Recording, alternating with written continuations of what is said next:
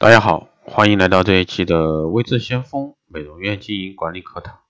那今天呢，给大家来聊一下小型美容院怎么样去吸引顾客前来。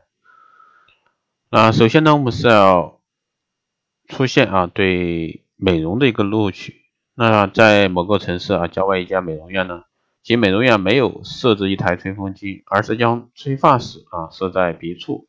其用意何在呢？原来吹发室是一个呈阶梯状啊排列着客座，犹如一间电影放映室。在客座椅上呢挂着吹风机，顾客可以一边吹发一边欣赏电影，或者说让顾客一边吹发一边欣赏音乐。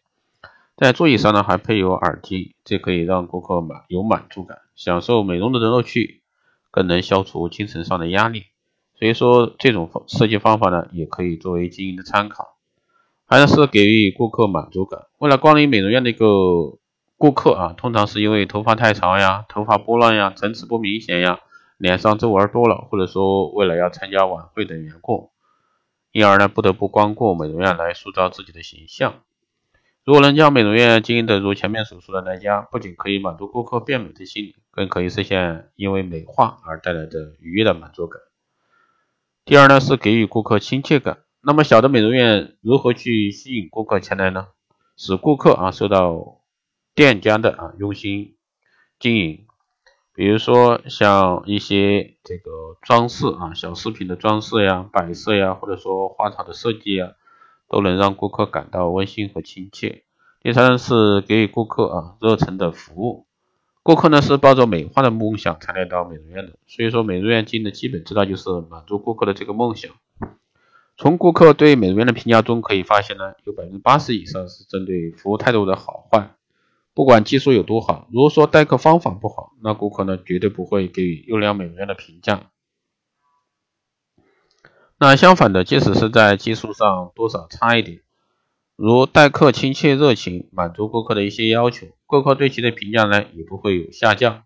所以美容院的服务态度呢，也是决定顾客真假的一个关键。第二呢是考虑店内装饰的配色。美容院店在装潢时呢，经营者往往能把注意力放在如何让店铺变得更宽敞，能够吸引顾客上，而忽视了人类生理方面的知识，这很容易啊产生一些问题。那下面呢说一个例子啊，是建议让经营者重新考虑店内的装饰的一些配色问题。大约在两年前呢，有一家美容店进行了改装，变成了一间很独特的店，经营者呢也很满意。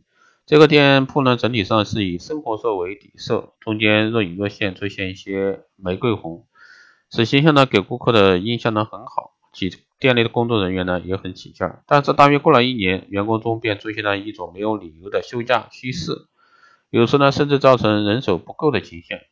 那经营者感到很困惑，但是呢一直找不到原因。经过与员工沟通，发现员工很容易感到疲劳，尤其是头部啊会有刺痛感，造成的身体不舒服。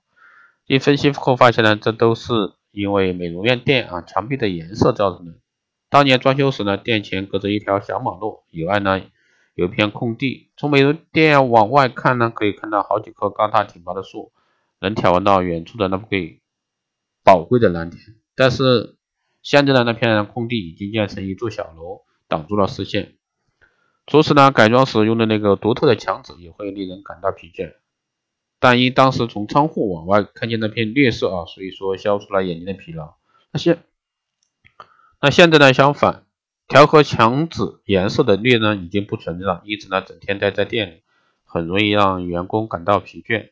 找到原因后呢，这个经营者在窗外以及店里摆放了这个花草盆栽，并且呢，在照明器具方面减少了聚光灯的使用。而增加了日光灯的间接照明之后呢，员工请假的现象便减少。从以上例子呢可以发现，店内的装饰配色呢还是一门学问。使人呢心情平静的颜色呢有蓝色、绿色和浅米色。当店内要装潢时呢，墙壁颜色呢应该让人心情宽松舒畅的色彩，以低色调为底色，再搭配色彩明快的一个道具和使用富有对比效果的饰品。将会使美容院呢成为一个受顾客欢迎的场所。那其实这一块呢，主要是从店面的一个装潢这块啊，软装这块来给到这个顾客的一些温馨的感觉。好的，以上呢就是这期节目内容，谢谢大家收听。如果说你有任何问题，欢迎在后台私信啊，二八二四七八六七幺三，备注电台听众，可以快速通过。报名光电医美课程、美容院经营管理、私人定制服务以及光电中心加盟的，欢迎在后台私信为陈向峰老师报名参加。好的，以上就是这些节目内容，我们下期再见。